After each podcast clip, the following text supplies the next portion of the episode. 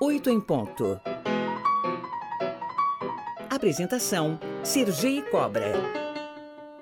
Olha, uma além de necessárias para a saúde no curto prazo, boas noites de sono são imprescindíveis para que o funcionamento do corpo, para o funcionamento do corpo como um todo. A inconsistência no sono pode, pode causar, entre diversos problemas, doenças e complicações cardíacas ou cardiovasculares.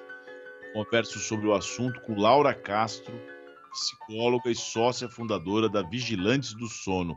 Muito bom dia, Laura. Seja bem-vinda ao Oito em Ponto. Bom dia, bom dia a todos. É um prazer.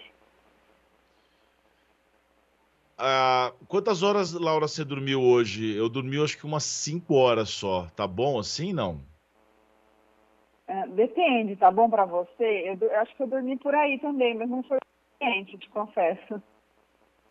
Mas é pouco, né, Laura? Quanto que seria? Porque uma pesquisa realizada no Reino Unido avaliou que, que quase 500 mil, com quase 500 mil adultos, mostra que a falta de sono leva a doenças e pode encurtar a vida. Qual que é o tempo ideal de sono para todo, para a pessoa deve ter todos os dias? Olha, recomendado é de 6 a 9 horas. A necessidade de sono é individual. É, ela pode ter uma pequena variação de pessoa para pessoa, mas para a grande maioria das pessoas é de 6 a 9. Menos do que 6 e mais do que 9, a gente começa a ver estudos demonstrando isso mesmo, o encurtamento né, do tempo de vida, associação a, a, uma, a menos tempo de vida. E aí, o melhor jeito de saber o tempo de sono é um período de férias, em que a gente possa dormir espontaneamente, acordar sem necessidade de um despertador. Essa essa adaptabilidade ou cada relógio biológico que cada um tem um comportamento, isso realmente é normal ou as pessoas elas acabam se acostumando a dormir pouco, Laura? é normal, assim, é uma porcentagem pequena da população que a gente curte dormidor, que, que consegue ficar bem aí com 5 a 6 horas. É.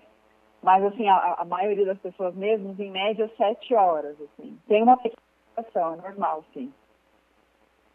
A gente, acho que o exemplo mais, assim, latente de política, que a gente sempre fala muito sobre isso, é do ex-governador João Dória, que dorme muito pouco, então, esse tipo de personalidade assim é raro na, no geral? Sim, é bem raro. A gente vê a população que dorme pouco e fica com saúde, né? O importante é saber se a longo prazo esse sono curto se associa à presença de comorbidade, de doença, inclusive as doenças do coração que você começou a dizer, e doenças autoimunes também. Então, é, é bem difícil de saber se uma pessoa realmente vai ficar bem com poucas horas de sono. É, quais são as doenças que a falta de sono pode gerar nas pessoas? Você falou cardíaca, mas por que que afeta o coração e quais outras doenças é, que estão é, relacionadas a não dormir? Por que, Laura? Quando a gente dorme menos do que precisa, é, uma série de coisas. É só durante o sono que tem funções muito específicas que acontecem. Por exemplo, a produção de anticorpos, por exemplo, o controle das nossas memórias, né, uma organização das nossas memórias, e também uma organização metabólica, que é um processo de limpeza das células, do que aconteceu ao longo do dia.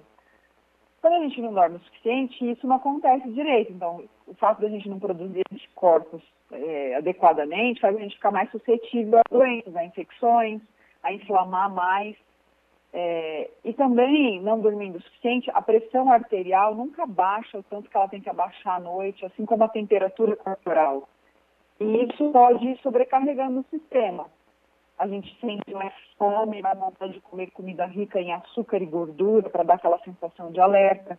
Então, ganho de peso, uma regulação metabólica hormonal importante, e isso levando aí a hipertensão, é, obesidade, diabetes, são bastante associadas aí à falta de sono. Os principais As pessoas... distúrbios, pode falar. As pessoas que deitam né, e dormem, mas acordam no meio da madrugada, esse sono cortado, ele também é prejudicial? Sim, o sono fragmentado, a gente diz, também é prejudicial, tanto porque ele reduz a quantidade de sono, é, como porque ele quem, quem acorda muito no meio da noite tem uma tendência a não conseguir aprofundar tanto o sono, ficar um sono mais superficial, não ter as fases do sono que a gente chama de sono de ondas lentas, que é onde vai justamente acontecer é, a, a, liberação dessas substâncias que eu falei, assim, né, de, de alguns hormônios importantes. É, então, se não atinge essa fase do sono, isso também é prejudicial. Agora, tem dois principais distúrbios do sono que são os mais frequentes na população, que você está falando que é a insônia, que é a dificuldade para iniciar o sono, para manter o sono, ou acordar se gostaria e não conseguir voltar a dormir. E a apneia do sono, que o principal sinal dela é o ronco, quando a gente para de respirar no meio da noite. E, e são coisas diferentes, né? E o, e o ronco, quem ronca tem problema de sono, tem problema também de para dormir, de coração também? Exatamente. São problemas diferentes, mas ambos os problemas encurtam o período de sono ou fragmentam o sono. O ronco, não necessariamente todo ronco é a apneia do sono, mas aquele, o ronco, quanto mais alto, mais intenso, aquele que tem aquelas pausas respiratórias, a gente diz que ele se associa a, a uma interrupção completa da passagem de ar na via aérea. Né? E a consequência é justamente sobrecarregar o coração porque isso pode tanto levar a despertares, então você não consegue aprofundar o sono no meio da noite, como levar a quedas dos níveis de oxigênio no sangue. Aí o coração trabalha dobrado para bombear mais, para conseguir circular um sangue que tem oxigênio por toda a periferia do corpo. Acho que esse, a fragmentação do sono né, e a, a, diminuição dos níveis de oxigênio por causa da apneia são os principais fatores aí contribuindo para um prejuízo da saúde a médio e longo prazo, principalmente. E o ronco, né, Laura, tem um problema, porque você acorda outra pessoa que dorme com você também, né? Também tem isso, com certeza. Fora incomodar quem a gente ama, ainda pode prejudicar a saúde, sabe? Tem gente As... que acha. Pode falar. Não, não, eu só ia dizer que às 8 horas e 38 minutos nós estamos conversando com a Laura, Castro, que é psicóloga e sócia fundadora da Vigilantes do Sono. É, você ia falar, Laura? Pode falar, eu já vou te fazer aqui uma proposta agora. É, acho que eu ia falar isso mesmo, da, da interrupção do, do ar, né, da apneia, é mais frequente em homens, por causa da, do comprimento da via aérea, e em mulheres também depois com a idade, com a chegada da menopausa. É importante ficar atento, assim, se o ronco está incomodando. Às vezes as pessoas acham que, ah, eu encosto e durmo em qualquer lugar. Isso pode ser um sinal de que o sono não vai bem à noite, não de que, ah, eu, eu sou bom dormidor, sabe? Entendi. Deixa eu te fazer aqui um bate, como se fosse uma um bate-bola, eu falo, você responde se é mito, se é verdade, e aí dá uma explicação bem rápida, pode ser? Pode ser. Café. Café e refrigerantes tem algum efeito sobre o sono? Mito ou verdade? Verdade. Tem a cafeína, né? É um estimulante que tem café e tem em refrigerantes Coca-Cola e Guaraná é, pode sim atrapalhar o sono, mas a, o efeito da cafeína de, de, atrapalhar o sono é meio genético, então varia um pouco de pessoa para pessoa. Tem gente que pode tomar café e não sentir, que fica mais alerta, mas a maioria das pessoas sente. Então, a cafeína demora de 4 a 6 horas para fazer efeito enquanto a gente está, depois que a gente tomou ela. Então, é isso. Se tomou cafeína às 6 horas da tarde, pode ser que aí, próximo do horário de dormir, ela ainda esteja fazendo efeito e atrasando o início do sono. Bebida alcoólica antes de dormir ajuda a ter um sono de qualidade. Mito, mito. ou verdade? É mito. Bebida alcoólica é, atrapalha o sono. É, qualquer quantidade de bebida alcoólica, mais de uma dose, já é o suficiente para fazer a gente ter uma redução no sono REM, que é, que é do inglês de movimento rápido dos olhos, é aquele sono que a gente sonha mais. Então, o álcool inibe essa fase do sono, por isso que a gente acorda mais aéreo, né, com aquela sensação, ou, ou, tanto porque desidrata o álcool, como porque ele não deixa a gente organizar exatamente a memória do jeito que deveria. Muitas pessoas têm apneia, não sabem, e ela é sempre relacionada com o ronco. É, é verdade que a apneia é sempre relacionada com o ronco. É difícil ter uma apneia sem a presença do ronco. É, e ela é mais frequente em homens, cerca de um terço da população tem apneia.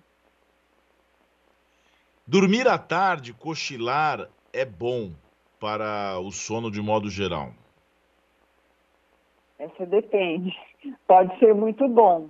Para quem tem problema, dificuldade para dormir à noite, a gente contraindica o cochilo, porque o cochilo pode gastar um pouco da pressão do sono e atrapalhar o início do sono à noite. Mas para quem não tem uma dificuldade, é, o cochilo pode ser muito restaurador. Tem aquele o power cochilo que a gente chama, que é quando você, depois do almoço principalmente, que a gente vai estar concentrado na digestão, toma um cafezinho, demora 40 minutos para o cafezinho começar a fazer efeito, dorme 30 minutos, aí acorda já com aquela sensação de uau, me recuperei. Então pode ser Eu bom. sempre, um parêntese nesse ponto, sempre escutei pessoas mais velhas, eu sempre tirei aquela aqueles 10, 15 minutos depois do almoço, isso dá longevidade. Mito ou, ou realidade? É, quanto, a, quanto à longevidade, eu não conheço exatamente um estudo que tenha tá. provado isso, mas pode ser muito verdade no sentido de que é, o cochilo pode fazer bem. Assim, a gente já tem essa, essa queda de performance e essa sonolência pós-prandial, que a gente diz que é depois do almoço. Então pode ser bem restaurador, assim, não mais do que 40 minutos, a gente diz, para não ficar com uma inércia do sono, né? Piorar ainda, ficar mais sonolento depois. Então, 30 minutinhos, até 30 minutinhos pode ser bem bom. Conversamos ao vivo aqui no Oito em Ponto com a Laura Castro, psicóloga e sócia fundadora da Vigilantes do Sono. Laura, muito obrigado por sua participação aqui no Oito em Ponto e que a gente que possa agradeço.